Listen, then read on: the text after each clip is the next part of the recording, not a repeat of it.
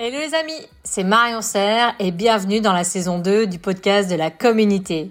Mon objectif est de partager avec vous et de vous faire découvrir des personnalités remarquables, de mettre en lumière leurs idées et leurs pépites pour vous inspirer et innover dans l'univers des cosmétiques et des parfums.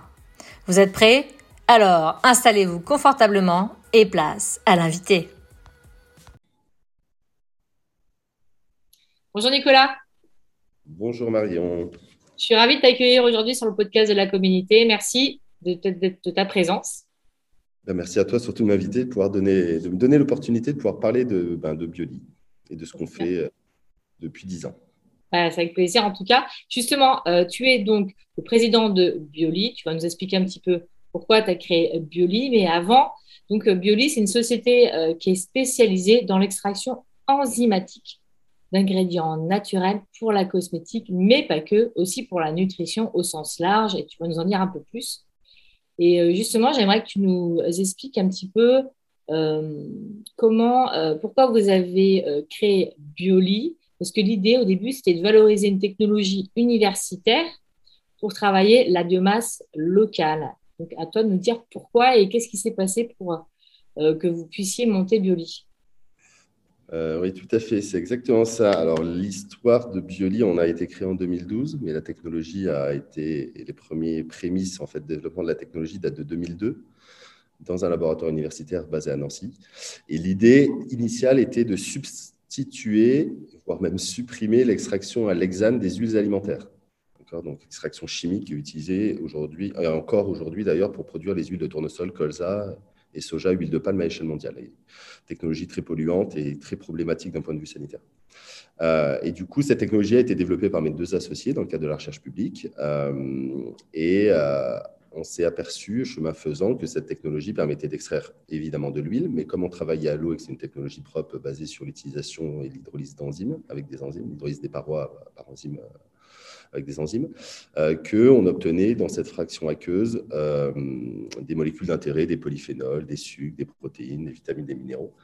Et on s'est dit, ben, pourquoi pas aller proposer cette technologie propre à différents marchés euh, que sont la cosmétique, mais également les marchés de la nutrition, comme tu as pu le dire, parce qu'on travaille aussi sur le food, sur l'alimentation animale, l'alimentation végétale, la nutrition végétale, ou encore le complément alimentaire. Donc, c'est comme tu dis, c'est intéressant parce que c'est l'innovation, une techno qui est propre, donc sans solvant chimique, et qui euh, permet, donc c'est vraiment une, c'est une technologie innovante puisqu'elle n'existait pas. Technologie innovante qui a été mise au point, voilà, euh, qui a été brevetée par l'Université de Lorraine en 2009. Donc, il y a un brevet derrière tout ça. Donc, on n'a pas, on n'a pas inventé l'extraction enzymatique chez Bioli. Il hein. faut, être, euh, faut être aussi. Mmh juste l'utilisation d'enzymes dans le monde industriel, et en particulier dans le monde des lessives, par exemple, dans le monde alimentaire, ça fait des années, des dizaines et des dizaines d'années que c'est utilisé. On a juste amené l'extraction enzymatique en cosmétique avec une approche très particulière qui nous est euh, singulière euh, sur comment euh, hydrolyser des biomasses spécifiques, comment adapter des cocktails d'enzymes à une biomasse qu'on travaille. Et en fonction d'un objectif d'extraction qu'on se donne. Donc c'était très innovant. Tout le monde en avait entendu parler dans le métier, avait vu des publications scientifiques. Hein. quand je parle tout le monde, je parle des grands acteurs, de, des grandes avait vu des publications scientifiques sur l'extraction enzymatique, mais ne connaissait pas de société qui développait, qui proposait cette technologie-là. Et c'est comme ça qu'on a créé en 2012 cette technologie. Et donc au début, tout le monde, on a rencontré tous les acteurs euh, du marché parce que c'était la première fois qu'une société proposait euh, cette, cette approche technologique, on va dire. Donc on a eu des mm. rencontres rendez-vous très facilement avec tout le monde, alors qu'on venait, euh, alors pour mes associés du monde universitaire et moi d'un autre milieu, on connaissait pas forcément grand monde dans le marché de la cosmétique, mais on est rentré très rapidement chez tout le monde. Alors je dis pas qu'on a travaillé avec eux, mais en, tout cas on a pu déjà se faire un petit nom entre guillemets rapidement, d'avoir une certaine notoriété. Oui, parce que comme tu dis, vous partiez de zéro, vous n'aviez pas forcément le réseau, euh, euh, voilà, ni les, connaissances pour pouvoir développer, vendre vos produits, mais justement vous amenez une technologie qui était différente, propre, et qui amenait aussi des produits différents, des ingrédients différents. Alors complètement, c'est ce qu'on a proposé. Notre, notre objectif, on va dire même notre mission au début, euh, et ça l'est encore d'ailleurs, euh, c'était de dire, bah, essayons de substituer, substituer les technologies chimiques et technologies polluantes. il n'y a pas que du mauvais dans la chimie, hein.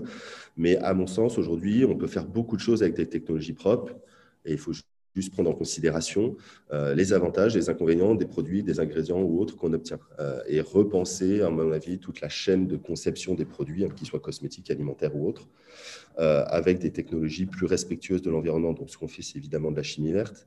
Euh, ça répond à tous ce principe de la chimie verte. C'est de l'éco-extraction, c'est une écotechnologie. Il y a beaucoup de choses pour dire la même chose. Euh, mais c'est vrai qu'une force, une des forces majeures de cette technologie-là, en plus des aspects marketing qui sont aussi recherchés, qui est dans le monde dans lequel on est, hein, de, mm. la cosmétique est quand même un marché très, très, très marketing, euh, c'est qu'on arrive à obtenir des produits qui sont différents de tout ce qu'on obtient sur le marché. Et ça, c'est ce qui plaît à nos clients, c'est que nous, on propose de l'innovation par la différenciation. C'est vraiment ça qu'ils recherchent. C'est qu'on va obtenir des extraits qui ont des compositions phyto euh, différentes ou des activités biologiques ou des fonctionnalités différentes de ce qu'on trouve sur le marché. Alors, je ne dis pas qu'on est meilleur, parce que ce n'est pas le cas, et celui qui dit un jour que sa technologie d'extraction végétale est la meilleure, c'est un menteur, parce que ce n'est pas vrai. Il faut regarder un, couple, un triptyque, même matière première, technologie, produit obtenu, c'est ça qu'il faut regarder. Notre techno est très bonne dans certains cas, dans d'autres cas, on n'est pas du tout pertinent. Mais du coup, ce qui est intéressant, c'est qu'on obtient des extraits complètement différents et qui ne peuvent pas être copiés parce qu'on a des cocktails spécifiques d'enzymes qui permettent d'obtenir des choses euh, assez originales. Oui, c'est ce qu'on disait en fait.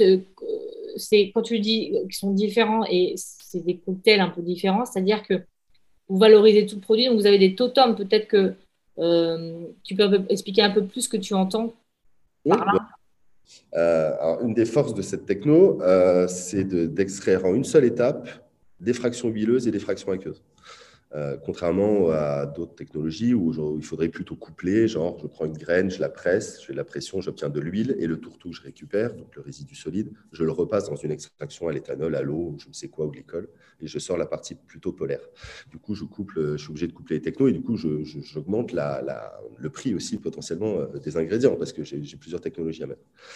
Nous, la force de la techno, c'est qu'à partir d'une graine, on va sortir plusieurs fractions à une seule étape. C'est-à-dire, je vais sortir la fraction huileuse, la fraction aqueuse et la fraction solide. Et l'objectif de Bioli, c'est de valoriser ces trois ingrédients, ces trois fractions, pardon, en tant qu'ingrédients sur le marché de la cosmétique ou d'autres marchés d'ailleurs. Mais euh, et, c'est là où on va parler de totem, c'est qu'il y a deux approches dans le totem euh, végétal pour nous. C'est on va sortir les molécules présentes dans la fraction aqueuse comme elles sont à l'état natif, et donc mhm. pour nous avoir une efficacité qui est en lien avec ce que la plante revendique.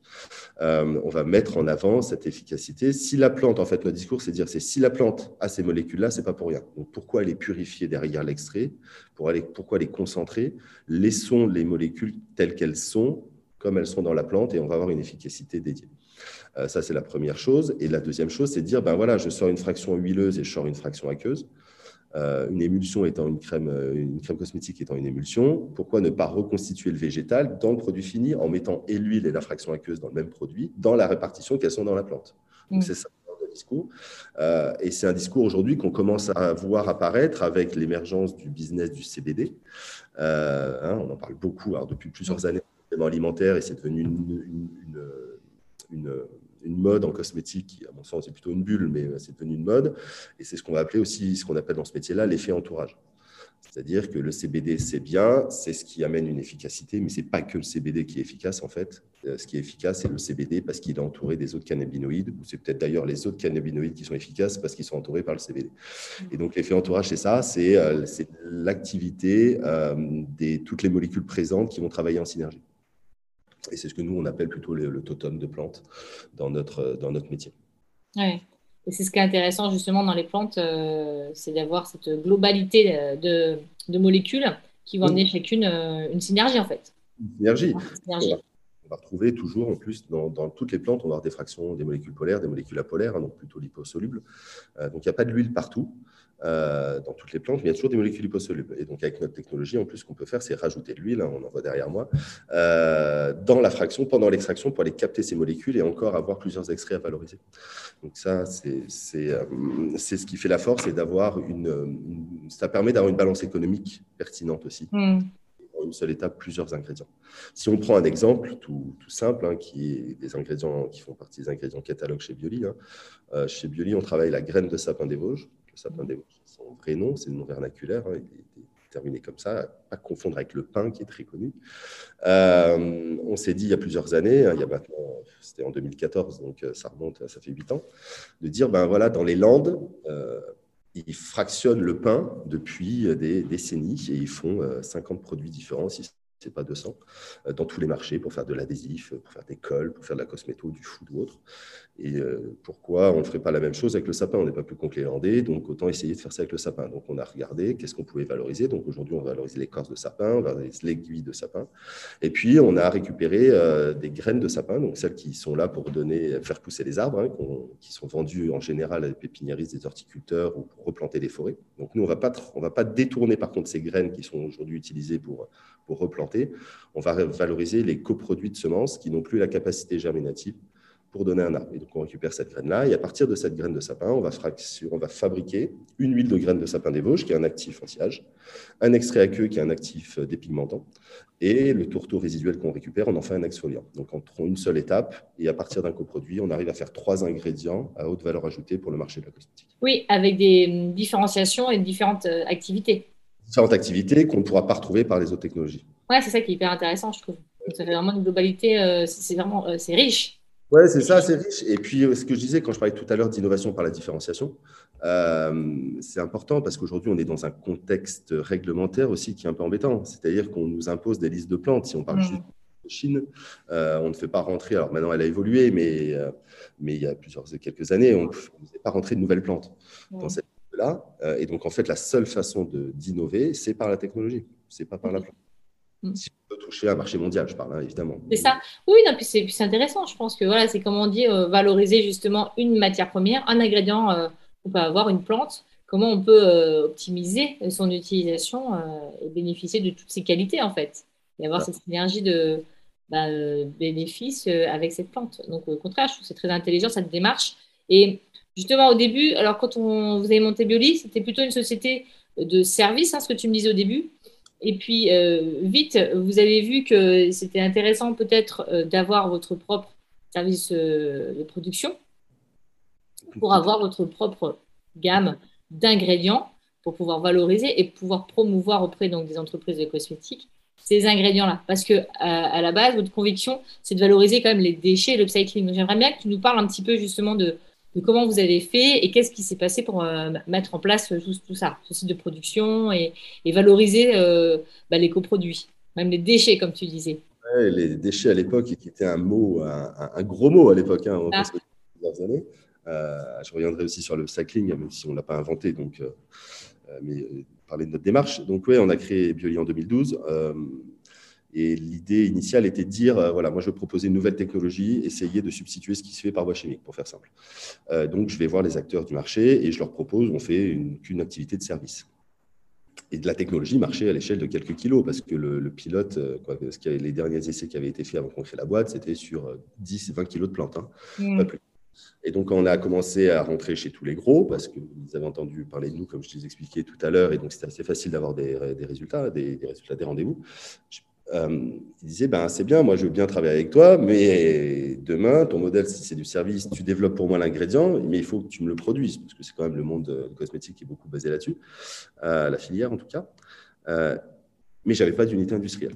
Donc, donc, je ne décrochais pas les contrats en RD pour développer des ingrédients, ce que je peux comprendre. Et donc, on a très vite, déjà d'une part, d'une société de service RD pur, on est vite passé à le service de production donc, on a levé des fonds en 2013 euh, qui nous a permis de faire effet de levier pour industrialiser la technologie et monter une unité d'extraction qui a une capacité aujourd'hui euh, entre 100 et 200 tonnes de matières premières hein, en 30, euh, pour, euh, pour pouvoir ensuite aller prester cette R&D auprès de, nos clients. Et ce qu'on a déjà dit, mais ce que je dis tout le temps, c'est que cette unité d'extraction est la plaquette la plus chère du monde, la plaquette commerciale, parce que c'est ce qui m'a permis d'avoir une certaine crédibilité auprès des acteurs en disant oui, si tu me fais du business en R&D, je serai demain capable de produire et viens visiter mon unité d'extraction.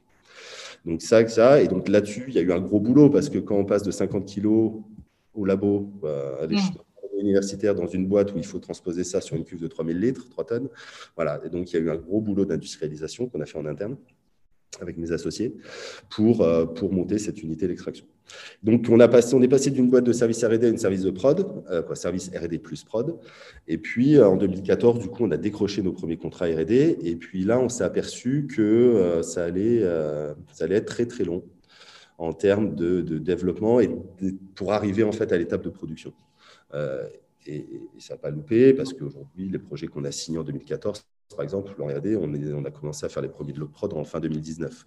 Donc, quand on parle de, avec les gros acteurs du marché, il faut 3, 5, voire 7 ans entre le premier essai labo et la production. Oui, c'est le temps de développement d'un produit aussi. Exactement. Donc, euh, donc euh, il y a beaucoup de tests qui doivent être menés. Euh, il n'y a pas de risque à prendre, donc on peut le comprendre aussi. mais quand on a vu ça, on s'est dit, ben, si c'est comme ça, moi, dans deux ans, je suis mort. Et, hmm. donc, et donc, ça, c'est aussi ce qui inquiétait nos clients d'ailleurs, en disant, mais si je te donne du business, si dans deux ans que tu es mort, comment tu me produis mon ingrédient? Euh, donc, c'est à ce moment-là aussi qu'on a commencé, on a switché de modèle, ou on a continué à faire évoluer le modèle, même plutôt.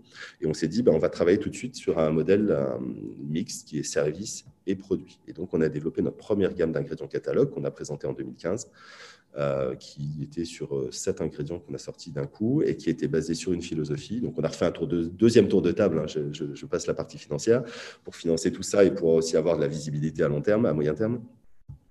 Et on, a eu, on, a, on avait une conviction, c'était de dire, ben voilà, j'ai une technologie propre. Euh, quel est l'intérêt d'aller choisir une petite graine, une petite fleur ou je ne sais quoi au bout du monde, la faire traverser, les transporter, voyager à travers la planète, la faire venir à Nancy, la travailler sur site? Ça n'a pas de sens euh, d'un point de vue euh, bilan carbone et autres. autant faire de la chimie. Et donc, du coup, l'idée est de dire tout de suite, ben, qu'est-ce que j'ai en local, qu'est-ce que j'ai en coproduit. Donc, c'est vraiment une conviction chez nous. Ça a été tout de suite de dire, moi, je veux valoriser les déchets des industries agroalimentaires et agricoles. C'est ce que je disais tout à l'heure. Je n'ai pas inventé l'upcycling. Bioli n'a pas inventé l'upcycling. Ça fait très longtemps que ça existe dans le monde de la cosmétique. Hein. Les gens n'osaient juste pas valoriser cette partie-là, n'en parler, le mettre en avant.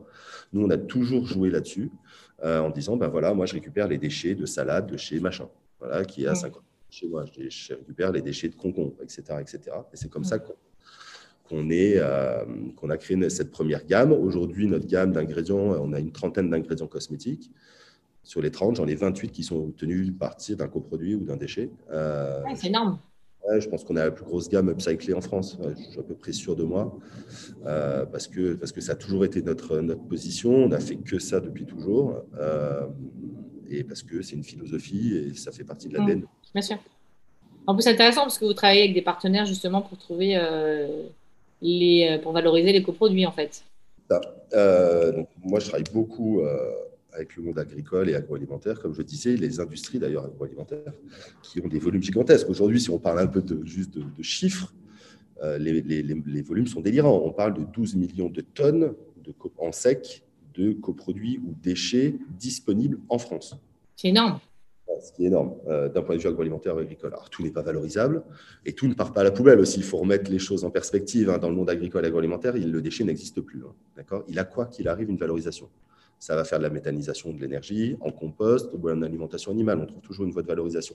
Mais notre position était de dire, bah, cette voie de valorisation, OK, il faut la garder. Il ne faut pas déshabiller ou déstabiliser, ou Jacques, ou déstabiliser une filière. Mais est-ce qu'on ne pourrait pas sortir de la valeur ajoutée avant et faire repartir les coproduits ou déchets qu'on aura de notre extraction dans ces mêmes filières au final? Donc, ça peut être intéressant de, se dire que si on a un coproduit, on peut très bien euh, voir en fait comment on peut le valoriser au niveau de l'ingrédient, au niveau si c'est des choses à récupérer alors, c'est une très grosse partie de notre boulot aujourd'hui. Quand je disais, euh, on, fait, euh, on travaille sur d'autres marchés aussi, euh, c'est qu'on a des activités où on travaille beaucoup pour les agro-industriels, on va les appeler comme ça au sens large, hein, mmh. qui viennent nous voir en disant, ben voilà, aujourd'hui j'ai 500 tonnes, 5000 tonnes, 50 000 tonnes de ce coproduit, qu'est-ce que je peux en faire? Et donc, on met en place des, contrats de RD, on va faire de l'extraction, euh, on va regarder ce qu'on sort en termes de molécules, qu'est-ce qu'on peut en faire des extraits obtenus, et pas que en cosmétique, hein, en cosmétique, sur tous les marchés, pour essayer de leur donner de la valeur ajoutée. Et puis, les extraits et les, coproduits qu'on obtiendra pourront repartir dans les filières qu'ils ont déjà. Parce que nous, on génère des coproduits, il faut être euh, voilà, très. Oui, bien sûr. Hein, Quand je disais, la graine de sapin, c'est la belle histoire. On fait de l'huile, un extrait queue, un exfoliant, trois ingrédients qu'on valorise, c'est le top. Après, dans les ratios qu'on utilise, il faut qu'on trouve aussi les clients qui les achètent dans les ratios qu'on utilise, dans la répartition qu'on obtient. Donc, quand on fait de la bioraffinerie de produits. Mais quand il n'y a pas d'utilisation, on a, nous, ces mêmes filières. On a du compost sur place, on composte nous-mêmes nos coproduits et on travaille avec un méthaniseur pour méthaniser notre, nos, les coproduits qu'on sort euh, pour euh, produire de l'énergie et compenser l'énergie qu'on utilise ici. Oui, c'est une réflexion globale un cercle vertueux, il faut avoir une réflexion globale, à mon sens. On l'essaye en tout cas. Hmm. Oui, mais c'est intéressant. Super. Et du coup, est-ce que quel serait le futur ou quel est le futur pour Bioli euh, alors le futur, il, est multiple, même si le futur, aujourd'hui, on a très peu de visibilité hein, mm. avec ce qui se passe en ce moment, la guerre en Ukraine, par exemple, euh, le problème d'APRO, la Chine, Chine qui bloque pas, mal de choses. Du coup, on a des très gros problèmes d'approvisionnement. Alors nous, on n'est pas trop embêtés parce que la position a toujours été de dire, ben, j'utilise des coproduits à disponibilité, à disposition à côté de chez moi, donc on n'est vraiment pas embêté pour produire les ingrédients.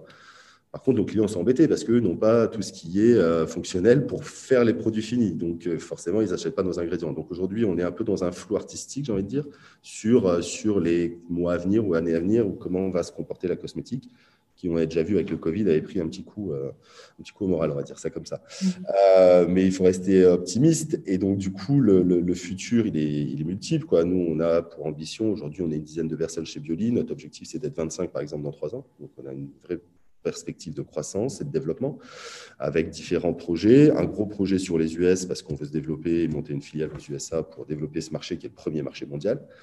Euh, on a aujourd'hui une quarantaine de pays euh, qui sont couverts par notre réseau de distribution. C'est évidemment de l'étendre pour, euh, pour aller à l'export parce que la croissance est aussi là-bas. Hein. Il faut être réaliste. Hein, sur l'Europe, c'est un peu compliqué.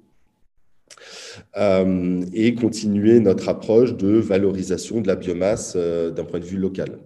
Et dans ce cadre-là, euh, on a une offre, nous, on a une offre de technologie, euh, de licence de technologie, pardon, où on licencie la technologie à des clients qui souhaitent installer, euh, acheter notre, notre technologie d'extraction et la mettre chez eux. Et donc travailler en local la biomasse. Donc on a signé il y a quelques années une, licence avec un acteur canadien au Québec l'année fin d'année dernière avec un acteur en Antilles-Guyane et aujourd'hui deux acteurs dans les Antilles-Guyane. Et aujourd'hui, on a des discussions sur l'Afrique et sur d'autres pays du monde, avec pas mon rêve, mais un des objectifs. C'est vrai que j'aimerais qu'on ait une technologie, la technologie Bioli sur tous les continents. Ça, ce serait déjà bien. Parce que le modèle, euh, il est dans l'idée, dans l'idée du protocole de Nagoya, c'est de dire, ben, partageons la richesse, travaillons la biomasse là où elle est, et limitons notre, notre impact carbone et, essayons de faire ce qu'on peut, ce qu'on peut quoi, pour, pour euh, vivre tous ensemble mieux dans le futur, on va dire. C'est intéressant de pouvoir justement euh, localiser euh, votre production pour permettre justement bah, à chaque endroit de valoriser sa biomasse. c'est génial. Mm.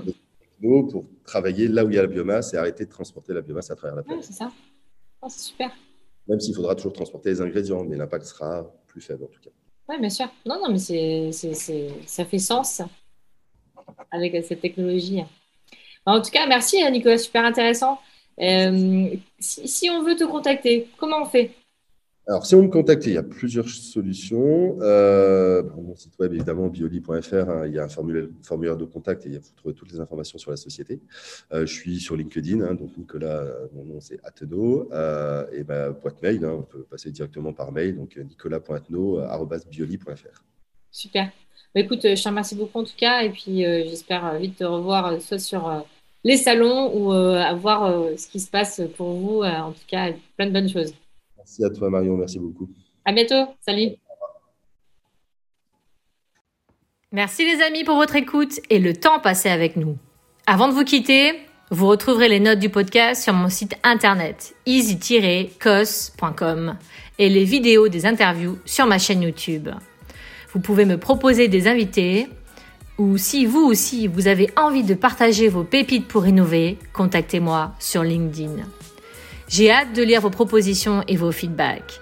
Et si ce contenu vous a plu, est-ce que je peux compter sur vous pour l'évaluer avec 5 étoiles sur votre plateforme de podcast préférée, de mettre un avis, d'en parler autour de vous, de le partager pour faire découvrir à d'autres ces personnalités remarquables et pour m'encourager aussi à continuer l'aventure de la com unité.